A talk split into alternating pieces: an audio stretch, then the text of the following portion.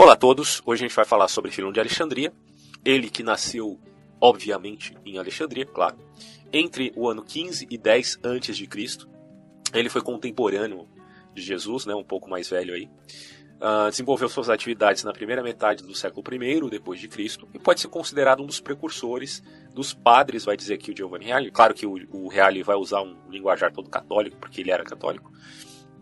Mas ele foi precursor, o Filão de Alexandria, dos pais da igreja.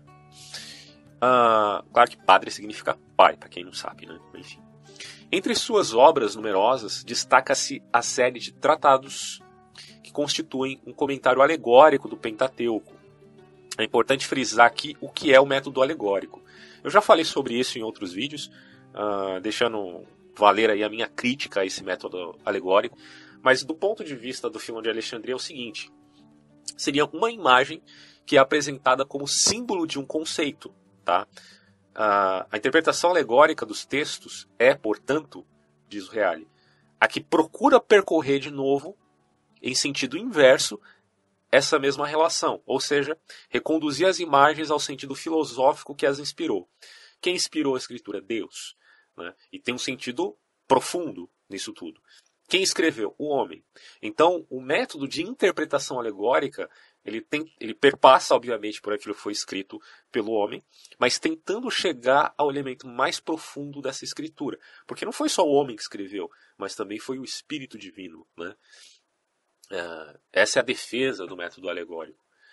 E aí ele fala que mestre e também teórico deste gênero de exegese foi o Filho de Alexandria, que aplicou de modo sistemático à Bíblia tal método tanto em relação aos personagens quanto dos eventos e das histórias, existe um significado filosófico mais profundo, existem vários níveis, digamos assim. Tá? Então a filosofia de Philon consiste justamente em uma interpretação da Bíblia em chave alegórica. E do método de Philon depende em grande medida a interpretação da Sagrada Escritura dos primeiros pensadores cristãos, principalmente Orígenes. Né? Orígenes é um, um dos exemplos disso você ter uma ideia, só para situar você aqui, antes da gente continuar falando de, de Philon, a gente pode destacar os três pais da igreja que discordavam entre si. Ah, mas eles discordavam, eles não eram ortodoxos? Eram, mas eles discordavam, como vai dizer aqui o Justo Gonzales, que é um autor bíblico muito famoso, uh, especialista aí também no primeiro século. E ele vai dizer, olha, Tertuliano, por exemplo, ele tinha uma perspectiva mais relativa à moral, mais relativo à lei. Ele foi grandemente influenciado pelos estoicos, certo? Ele teve por precursor uh, autores como Inácio, Clemente de, Alexandre, Clemente de Roma, melhor dizendo, uh, a, a obra Pastor de Hermas. Ele tinha uma perspectiva mais relativa a um ponto de vista de legislação, de juízo. Essa era a ênfase do Tertuliano. A gente pode dizer que não é que eles discordavam profundamente, mas eles tinham ênfases diferentes que levavam então a caminhos diferentes. Tá? Você tem, por exemplo, uma diferença também relativa ao conceito do que representaria o pecado original. Porque para Tertuliano, a ênfase era na herança deste pecado. Enquanto que para Orígenes, por exemplo, a ênfase era que o pecado era individual. Então, não, não era uma questão de herança. Ah, mas se tinha herança, mas o que vale realmente é o que você faz como indivíduo, tá? Agora, se você pega Irineu, que viveu lá na Ásia Menor, Síria, que tinha uma influência mais de Antioquia, podemos dizer um tanto mais vinculada à literalidade da, do Novo Testamento, ele vai dizer que em um todos pecaram. Nós temos a culpa de Adão e que, por conta disso, como diz Paulo, nós precisávamos, precisávamos de um segundo Adão para sermos redimidos.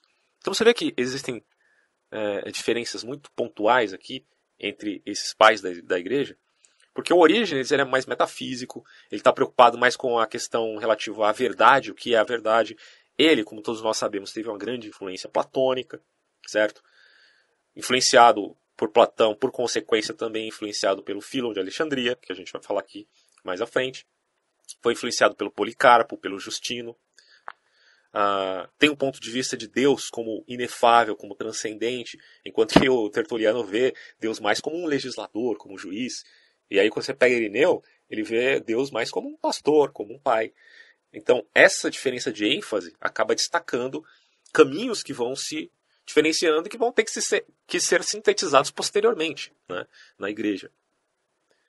A questão, por exemplo, da obra de Cristo é retratada em Tertuliano como uma questão de perdão, enquanto que em Alexandria, por conta do pensamento de Orígenes, a coisa é retratada mais como uma iluminação, né, coisa platônica mesmo que vai redundar também na gnose, que disputava ali. Não que Orígenes fosse gnóstico, ele disputou com os gnósticos. Ah, agora Irineu vai dizer, não, é questão de libertação. Tá? E aí quando você vai trabalhar a questão do método interpretativo, Tertuliano vai dizer, o que, que, que Jerusalém tem a ver com Atenas? Né? Eu não tenho nada a ver com Atenas, então meu método de interpretação é de acordo com uma perspectiva mais uh, moral. Né? Eu posso, posso colocar aqui como código moral. E eu vou olhar para essas questões relativas às profecias bíblicas. Esse vai ser meu método de interpretação. Só que Tertuliano, ele foi, como eu falei, grandemente influenciado pelos estoicos. Tá? E os estoicos teve, obviamente, um ponto de vista de influência helenista, grega. Então, Tertuliano fala o que nós temos a ver com, com o que a gente tem a ver com Atenas. Né? E eu pergunto, o que, que a gente tem a ver então com Atenas? O que, que a gente tem a ver com Roma? Se é só com Jerusalém que a gente tem que, que ter a, a devida influência. Porque Tertuliano foi, repito, grandemente influenciado pelo estoicismo. E aí quando você pega o nosso caro Orígenes, o método dele é alegórico, esse que a gente relatou agora de Philon. E quando você pega Irineu, o método dele é tipológico, né? É um, tanto, podemos dizer, um tanto midrástico, né? também vai além do que está escrito. Mas ele segue pelo menos um ponto de vista mais relativo aos autores bíblicos do que esses outros dois. Tá? Você vê como a coisa não é tão simples quando a gente fala da patrística. Mas de qualquer forma, voltando aqui para o Philon, é, entre as suas obras numerosas destaca-se a série de tratados que constitui um comentário alegórico do Pentateuco. Nós devemos recordar, sobretudo, a criação do mundo, as alegorias da lei, das leis, o herdeiro das coisas divinas, a migração de Abraão e a mutação dos nomes, que estão entre os mais belos textos da antiguidade. Detalhe é que também outros autores foram influenciados por Philon, como por exemplo um judeu chamado Maimônides. Alguns discordaram de Maimônides quanto ao seu método interpretativo, mas ele de certo modo foi influenciado também por esse método alegórico. Uh, autores muçulmanos também foram influenciados por esse método, como eu já falei em outras ocasiões, como Avicena e Averroes. Bom, o mérito histórico de Philon está em ter tentado, pela primeira vez na história, uma síntese entre filosofia grega e teologia mosaica. Tchan, tchan, tchan, Nós temos lá a biblioteca de Alexandria. Infelizmente, essa biblioteca foi destruída. É uma das coisas assim mais tenebrosas de, em termos de dramaticidade né, do que representa a perda cultural. Foi um verdadeiro desastre que aconteceu com a biblioteca de Alexandria, que tinha mais de 500 mil manuscritos ali, foram boa parte perdidos. Né? Dentre eles estava a Septuaginta. Então, os autores gregos, eles provavelmente conheciam a Septuaginta, assim como os autores judaicos, os letrados, conheciam os textos gregos. Né? Então, isso tudo foi ocasionado, vocês sabem, né, porque, por, por ocasião das conquistas de Alexandre Magno. Então, o mundo ele se tornou mais globalizado e essas sínteses, essas sínteses eram inevitáveis. Ah, então, Philon passou, ele era um filósofo, ele conheceu a filosofia grega, ele tentou fazer esta fusão entre, as, entre a filosofia e a teologia, claro, da Torá, porque ele veio antes do fenômeno cristão posterior. E ele criou uma filosofia mosaica, certo? Uma coisa totalmente nova. O método com o qual o Filon operou a mediação foi, como a gente já falou, o alegorese, que é o alegórico, e ele sustenta que a Bíblia tem, primeiro, um significado literal, que no entanto não é o mais importante, porque esse é a parte humana, o que o autor quis dizer, e B, um significado oculto, segundo o qual as personagens e eventos bíblicos são símbolos de conceitos e verdades morais, espirituais e metafísicas. Hoje, quando a gente vai falar sobre essas questões, a gente entende que o adequado é entender aquilo que o autor quis dizer, como eu já enfatizei antes, mas isso não implica que você não possa fazer aplicações do texto à sua situação atual. E aí essas aplicações podem, e, e na verdade tem, é, alguma verdade subjacente que extrapola, o que é transcendente à questão temporal. Né? Porque se a gente não entende que isso extrapola a questão temporal e acha que tudo é anacronismo, é, acaba por relativizar de, determinada verdade que é dita ali. Então, o Philon parte desta brecha, digamos assim, do ponto de vista literal, para justificar o método alegórico. Então, tem uma verdade mais profunda do que essa do, da, da lei, né? tão simples quanto a questão de não matarás, não roubarás, não cobiçarás a mulher do teu próximo, guardarás o sábado. Deve ter alguma coisa mais profunda. Mas você percebe que nessa pegada ele acabou uh, abrindo um precedente, porque se é para alegorizar, meu Deus do céu, a gente vai longe nisso aí, como foram os gnósticos.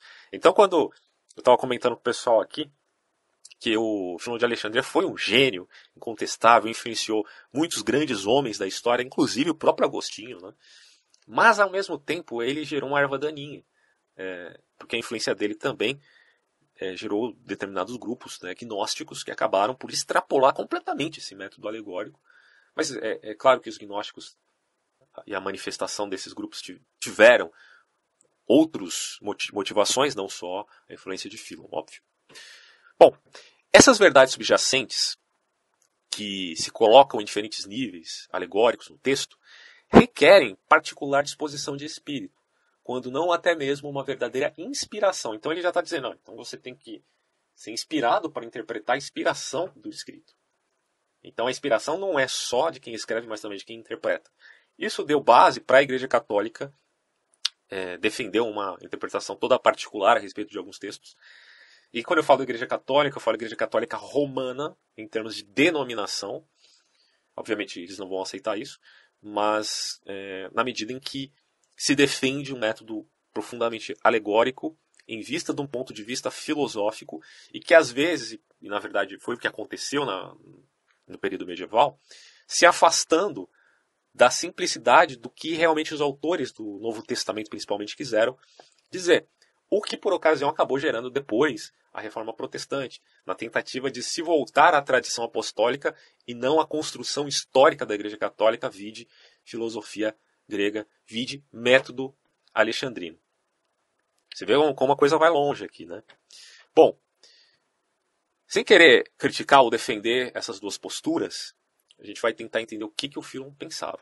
Então a interpretação alegórica vai alcançar grande êxito, tá? tornando-se um verdadeiro método de leitura da Bíblia para a maioria dos pais da igreja e transformando-se, assim, por longo tempo numa constante. E a filosofia mosaica de Philon, ela representou a aquisição de uma série de novos conceitos desconhecidos para o pensamento grego, a começar pelo conceito de criação, do qual ele forneceu a primeira formulação em termos sistemáticos. Quer dizer, Deus cria a matéria do nada e depois imprime a forma sobre ela. Mas, para criar o mundo físico, Deus cria antes dele o cosmo inteligível. Ou seja, uma das ideias, como modelo ideal. E esse é, cosmo inteligível, outra coisa não é senão o logos de Deus, no ato de formar o mundo. Então as ideias platônicas desse modo tornam-se definitivamente pensamento de Deus, presente no logos de Deus e coincidentes com ele. Isso aqui é interessantíssimo. É, quando você pega Moisés, uh, que tem digamos assim, a orientação divina para fazer um tabernáculo. E aquele tabernáculo é, vamos colocar assim, uma imitação do modelo celeste que está lá no transcendente. Ou, segundo essa perspectiva de misturar Platão com Moisés, do modelo do mundo das ideias. Tá? E o Logos para Philon, eu vou até tem até uma citação aqui bem interessante a respeito disso, que ele vai dizer o seguinte: provavelmente deduzindo do texto bíblico, onde a palavra em grego, a, a, o termo palavra em grego é logos, ou seja, a palavra de Deus é criadora do mundo, e talvez também com a intenção de interpor entre Deus e o mundo é, hipóstases, mundo hipóstases é a realidade permanente, vamos colocar dessa forma. Né?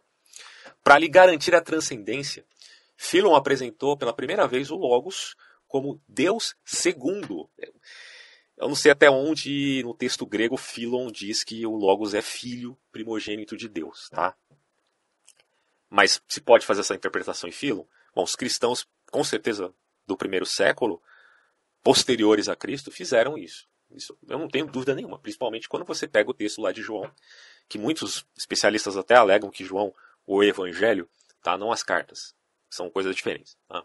Tanto que alguns dizem que são autores diferentes das cartas e do Evangelho. Mas o Evangelho de João, dizem alguns, é protognóstico, porque ele espiritualiza demais a figura de Cristo. Mas isso aí é uma discussão muito polêmica. Né? Claro que a ortodoxia não vai aceitar esse tipo de acusação, já que a ortodoxia sempre foi contra os gnósticos, desde os pais da igreja, né, como a gente citou, Tertuliano, Orígenes e Iríneo, e tantos outros. Mas, de qualquer maneira, o Philon, pelo menos, dá base para essa ideia se fomentar posteriormente, não só na carta de João, quando diz que o princípio era o verbo, o verbo estava com Deus, o verbo era Deus, mas de toda a tradição patrística. Tá? É, Remetendo-se também à imagem da sabedoria bíblica. Isso aqui é interessante, porque olha só que coisa bacana. Eu vou deixar as imagens aqui no vídeo também, vocês estão vendo aí, acompanhando o que eu estou falando. Tem o texto da obra do Eclesiásticos de Jesus Ben Sirac, que vai falar a respeito disso. E é uma boa ocasião para pontuar essa questão aqui. Deixa eu só achar a pasta aqui onde eu deixei a imagem.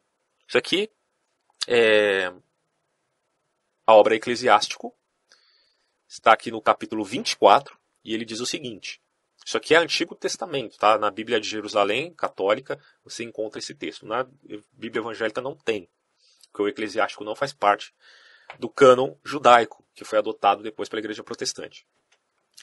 Mas o texto aqui em Eclesiástico diz o seguinte: olha só. A sabedoria faz o seu próprio elogio. Ela se exalta no meio do seu povo. Detalhe importante é que esse texto de Eclesiástico ele é datado em torno de 190 a 124 a.C. Então ele é anterior a Philon, tá? E por consequência, obviamente, ele é anterior também ao cristianismo. Bom, na Assembleia do Altíssimo abre a boca, ela se exalta diante do poder. Sai da boca do Altíssimo e como a neblina cobre a terra. Armei a minha tenda nas alturas e meu trono era uma coluna de nuvens. Claro que esse texto de Eclesiástico está se remetendo a um texto ainda mais antigo, que é o de Provérbios 8. Esse sim consta em todas as Bíblias. Provérbios 8. Dá uma lida aí depois para você ver e entender o que eu estou falando. E aí no versículo 5 aqui de Eclesiástico, capítulo 24. Só eu rodeei a abóboda celeste, percorri a profundeza dos abismos, as ondas do mar, a terra inteira, reinei sobre todos os povos e nações. Junto de todos estes procurei onde pousar, em qual herança pudesse habitar. E eu me lembro de um texto onde Jesus fala, né, que eu não tenho onde pousar a minha cabeça, onde recostar a minha cabeça. Então, é, tudo isso você vai pescando na medida que você consegue aprender um pouco do contexto da tradição em que ele estava inserido, né? Quer dizer, foi dito sobre Jesus de que ele não tinha onde recostar a própria cabeça. Aqui o texto está dizendo a respeito da sabedoria que, junto de todos, ela procurou um lugar para pousar? E, e, onde pudesse ter a sua própria herança né? e habitar. Então, o Criador de todas as coisas deu-me uma ordem. Aquele que me criou armou a minha tenda e disse. E veja que o termo aqui é aquele que me criou. Tá? Armou a minha tenda e disse: Instala-te em Jacó, em Israel terás a tua herança. E aí ele diz de novo: Criou-me antes dos séculos. Ah, mas espera aí, você está dizendo que Deus criou a sabedoria antes do século? Não faz sentido. Bom, é um texto. É, a questão é, o texto é poético. Na tenda santa, em sua presença, oficiei deste modo, estabeleci-me em Sião. E na cidade amada encontrei repouso. Meu poder está em Jerusalém. Raizei-me num povo cheio de glória, na porção do Senhor, no seu patrimônio. Onde ele se, re... se enraizou? Em Jerusalém. Tá? Ah, Deus escolheu, portanto, um povo onde pudesse enraizar o seu logos, sua palavra, sua sabedoria. Por isso que quando falo que Philon dizia que a Torá ela é o logos de Deus, não significa que é a Torá a letra, tá? Paulo mesmo fala, já tendo uma certa influência de Philon, uh, um tanto alegórico e platônica, de que a letra mata, mas o espírito vivifica. Esse conceito de dizer a letra mata significa que não basta a literalidade do texto, mas antes de tudo a força alegórica que é a espiritualização do texto.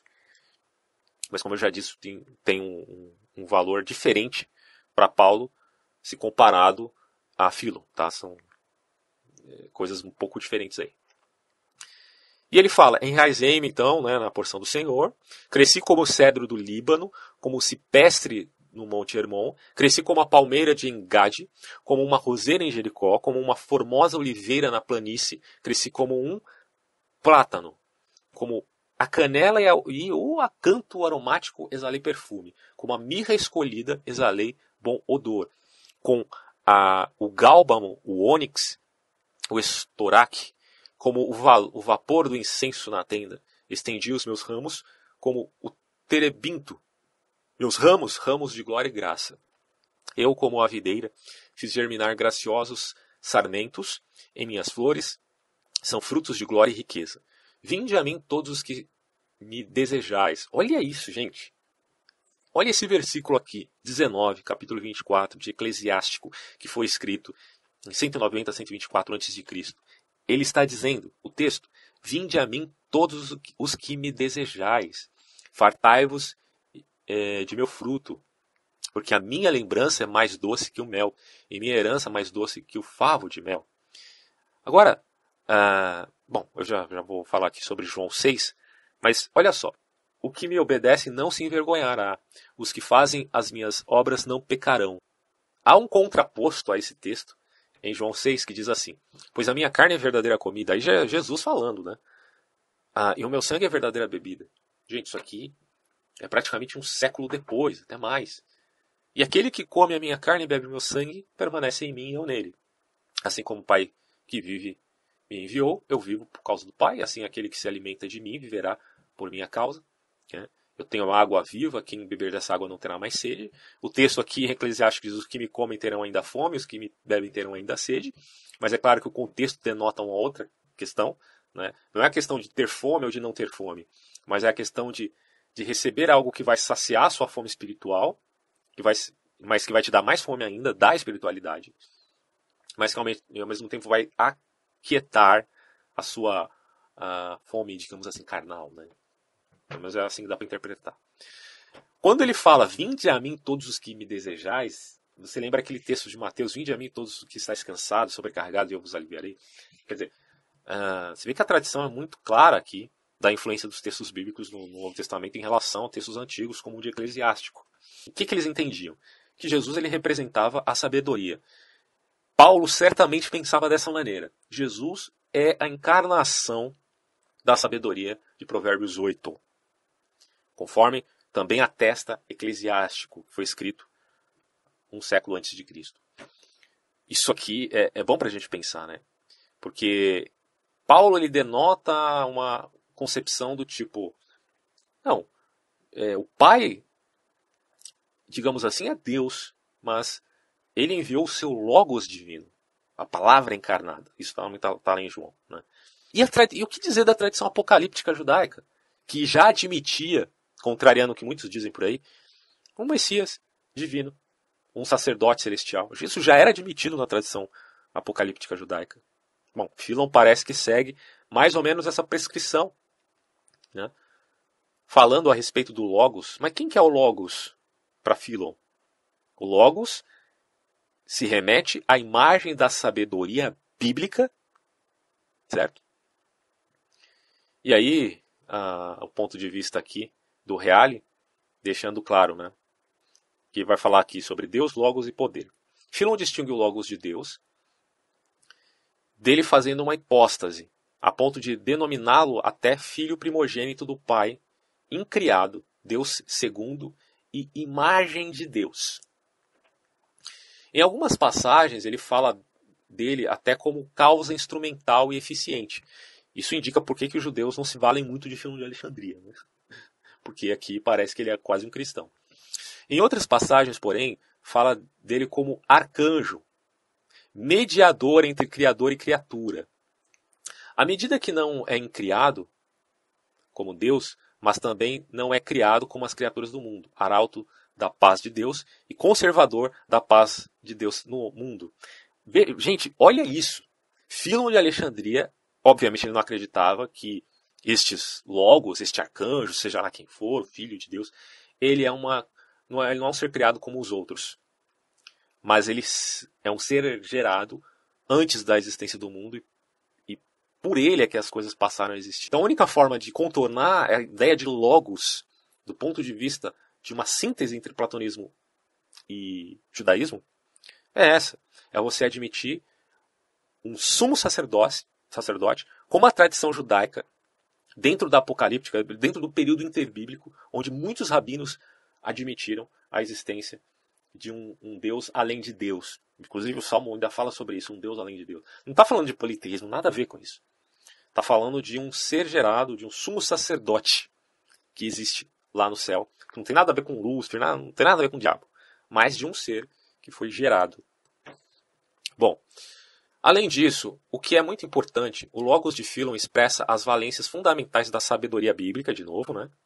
E da palavra de Deus bíblica, que é a palavra criadora e produtora, né? Que Deus criou o mundo pela palavra, certo? Esse é o Logos. O mundo só foi criado porque o Logos já existia. Por fim, o Logos também expressa o significado ético de palavra com que Deus guia ao bem, o significado de palavra que salva. Em todos esses significados, o Logos indica uma realidade incorpórea, ou seja, metasensível e transcendente. Mas como o mundo sensível é construído segundo o um modelo inteligível, ou seja, segundo o Logos, e mais, pelo instrumento do próprio Logos, existe também um aspecto imanente do Logos, que é a ação do Logos incorpóreo sobre o mundo corpóreo. Nesse sentido imanente, o Logos é o vínculo que mantém o mundo unido, o princípio que o conserva e a norma que o governa. Então, Logos conserva, governa.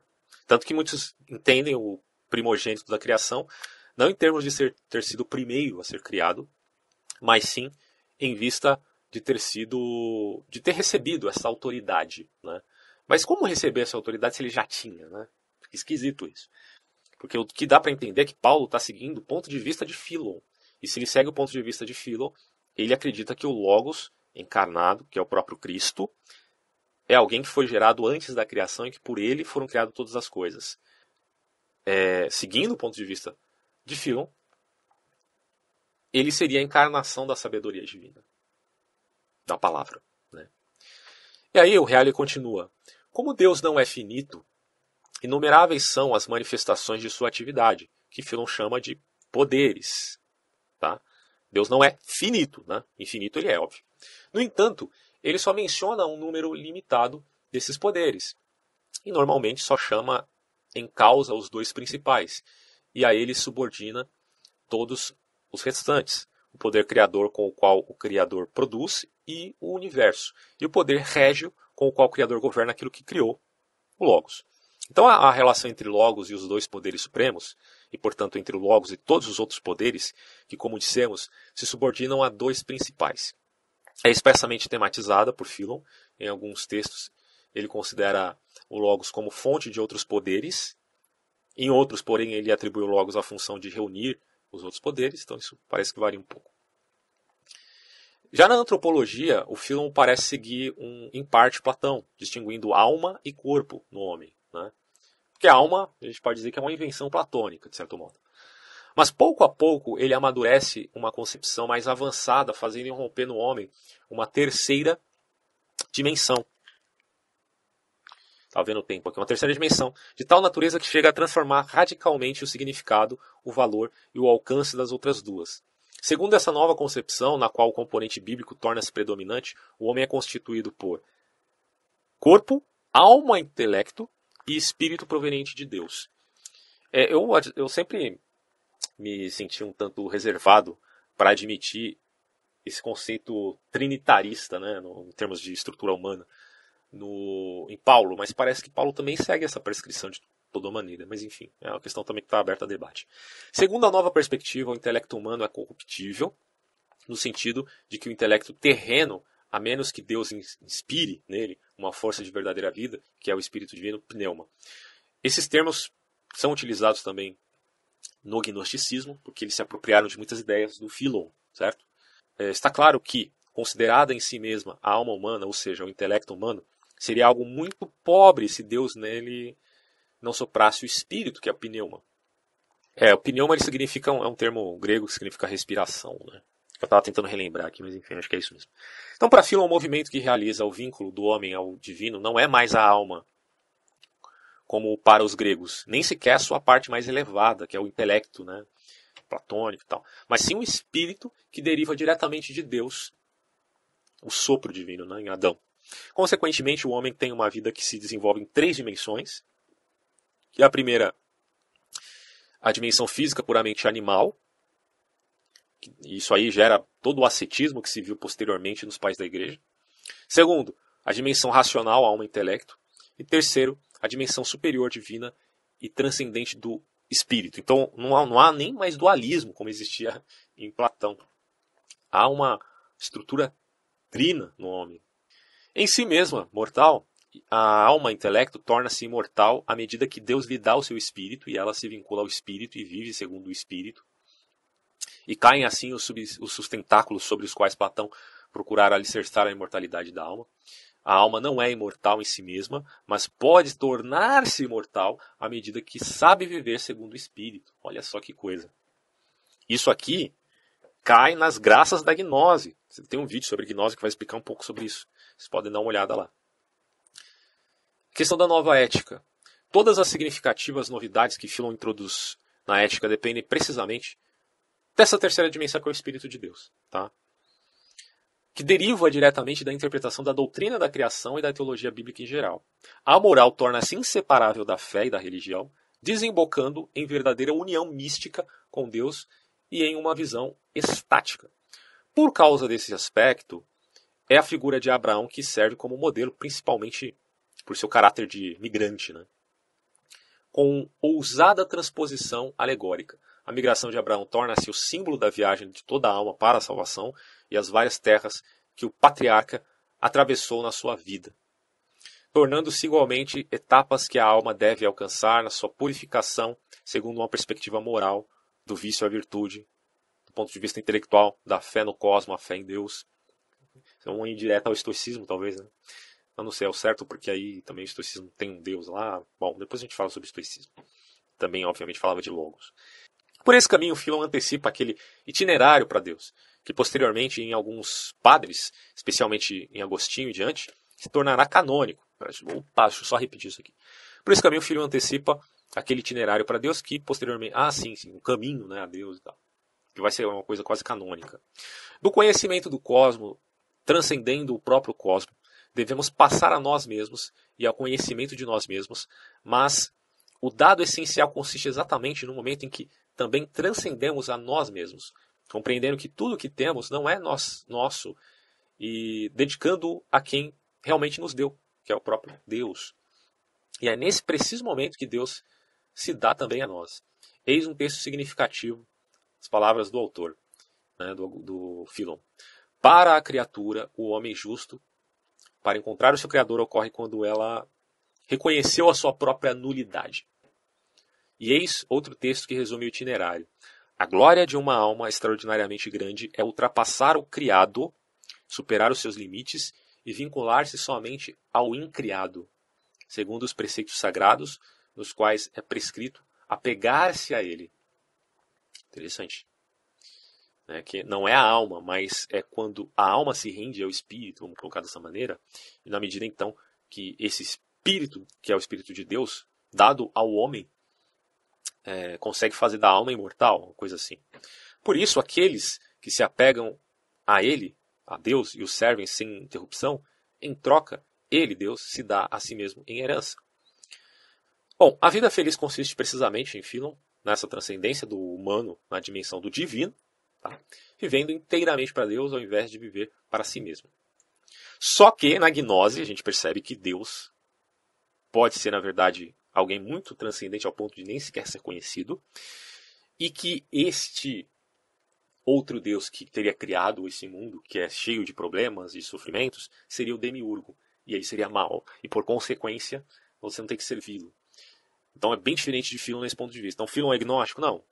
A gente pode dizer que há uma, uma protognose se formando dentro do caldeirão helênico daquele período de efervescência messiânica, mas não, isso não é gnose. Gnose é um, fenômeno pontual que existiu posterior ao fenômeno cristão, tá? com várias ramificações. E já falei isso em outros vídeos, vocês podem assistir lá um vídeo que eu fiz sobre gnose. Bom, gente, é isso. Claro que Filão de Alexandria é muito, muito, muito mais do que eu disse aqui. Esse aqui é apenas um resumo. Aliás, só para finalizar, né? Vamos dar um resumo do resumo aqui para ficar bem claro a ideia dele. Olha só que interessante. Filão de Alexandria, judeu, uh, toma da Estoá o conceito de logos e de Platão a estrutura do mundo suprassensível e o das ideias, que reforma de modo profundo, considerando como objeto do pensamento de Deus e criação de Deus. Do Antigo Testamento, ele toma grande parte dos traços éticos, antropológicos e teológicos que interpreta e traduz à luz da alegorização filosófica. Tá? Uh, depois, Filon pode ser considerado precursor dos pais da igreja, principalmente porque foi o primeiro a tentar uma mediação entre a mensagem bíblica e a filosofia grega, uma síntese, dando assim forma ao que ele próprio chamava de filosofia mosaica. Então, o instrumento dessa filosofia é a alegoria filosófica que procura, sob a letra do texto revelado, já que a revelação sempre é mais importante do que a especulação, né? significados e conceitos filosóficos, de modo que, no fim, o relato histórico da Sagrada Escritura é transcrito como mensagem filosófico-teológica. Essa operação permitiu produzir termos e conceitos de grande relevo e de grande utilidade para os primeiros exegetas cristãos, como, por exemplo, o conceito de logos, de potência e cosmo inteligível. Logos com efeito significa também palavra, verbo, enfim. E no texto bíblico indica a palavra criadora de Deus ou a sabedoria de Deus, como a gente já viu em Eclesiástico, em Provérbios 8, né, que era o pensamento predominante, principalmente em Paulo, a respeito de quem era Cristo. Né, dizer, ah, Cristo era só um homem. Para Paulo, não, filho. Para Paulo não era. Mas Cristo era Deus para Paulo, o próprio Deus. Olha, é uma questão discutível. Porque, ao que parece, Paulo seguia Philon na ideia, já que o conceito de trindade não tinha sido estabelecido na época de Paulo, que Cristo era um ser pré-existente, como diz o texto de Miqueias a respeito do Messias, o ser pré-existente, porque este ser, ele é o Logos de Deus criado antes de tudo, porque foi através dele que as coisas foram criadas, então ele é coparticipante da criação, e portanto ele é senhor da criação. Então quando diz Deus disse ao seu senhor, Deus, o Senhor disse ao seu senhor, coloque teus inimigos por escabelo de teus pés. Ela está em um salmo aí que eu não lembrando agora qual é. Está ah, dizendo, Deus disse ao seu Logos que é coparticipante da criação. Né? Mas eu não estou descaracterizando aqui a ideia de que a trindade seja correta. Não sei. Mas o que eu estou querendo entender é, Paulo entendia Cristo como parte de uma trindade, e parece que ele segue também a prescrição da sua época, como no caso aqui de Filon, de Eclesiástico e de tantos outros que acreditavam em um ser gerado antes da criação. Deus, conforme o relato bíblico, tem outras atividades. Eu falo isso, gente, não me entendam mal, mas por causa do contexto que está lá em Colossenses, quando Paulo fala do primogênito da criação. Isso está muito com, com cara de eclesiástico, muito com cara de Filão de Alexandria, muito com cara de um, da ideia de um ser supremo que criou todas as coisas pelo poder de Deus, tá? Bom, Deus, conforme o relato bíblico, tem outras atividades, por exemplo, rege o mundo, julga, dispensa uh, toda a sua graça ao mundo. Uh, e como no caso da palavra, também estas são hipostatizadas e tomam o nome de potências. Teremos assim a potência real e a benfeitora, e por aí vai. E toda essa, formação, essa formação de hipóstases tem a função de não pôr Deus em contato direto com o mundo material considerado mal. Né? O mundo material acaba é, tendo essa conotação já, aí a gente já entra em terreno gnóstico. O mundo é mal, a matéria é má. Bom, para que ter filho, né? Para que eu vou fazer filho nesse mundo se o mundo é mal, se a matéria é má? É um problema. Philon introduz é, conspícuas novidades que para vem, também em antropologia e sempre com base na leitura alegórica da Bíblia interpreta o homem como constitutivo por três elementos: corpo, alma, intelecto e espírito. E apenas este último seria imortal, porque diretamente inspirado por Deus. Né? E no campo moral, o alexandrino fundiu de modo coerente a fé com a razão. É, vou dizer tão coerente assim, mas enfim. Considerando a ética como um itinerário para Deus, uma migração análogo à, à, à de Abraão à terra da Caldeia, que é uma viagem grande, hein? que nos leva a entrar de novo em nós mesmos, uh, depois de deixar todo esse interesse pelo mundo externo. Você vê que Paulo também usa de alegoria, ele usa do método alegórico, quando vai falar de, de Isaac e Ismael, lá em Gálatas. Isso é, eu lembro quando eu fazia teologia, os caras ficavam se perguntando por que Paulo usou o método alegórico aqui, não sei o que, não pode. Bom, quem diz que não pode, né? Paulo usou, pô. Usou porque ele porque era talvez um mote da escola alexandrina, do próprio Philon, que sem dúvida nenhuma, dentro do ponto de vista do pensamento intelectual da época, estava ali no topo. Né? Bom, uma vez descoberto nossa nulidade e o fato de que nós mesmos somos um dom de Deus, é preciso remontar até Ele e, ele nos, e a Ele nos ligarmos no êxtase para então sermos mortais, uma coisa assim. É, é claro que o, o, a chave hermenêutica do Novo Testamento é muito mais tipológica do que alegórica. Tá? Mas a Paulo também usa de alegoria, pelo menos em Gálatas ele faz um, abre essa exceção. Não que ele seja um cara que só usa de alegoria, como fez Filon de Alexandre, por exemplo. Não. Não vamos exagerar também. Né? Bom, gente, é isso. Comentem aí embaixo sobre essa questão. Estou aberto a aprender mais sobre o assunto. Como eu sempre falo, eu não nasci sabendo, pelo amor de Deus. Eu só estou apresentando um conteúdo para vocês que é passível de crítica, de análise. É, pode ser enriquecedor, porque traz um ponto de vista, mas tem outros pontos de vista e as coisas podem se completando para você, assim como tem sido para mim, através de outras vozes por aí, não é só a minha. Tá? Então, grande abraço, até próximos vídeos, tchau.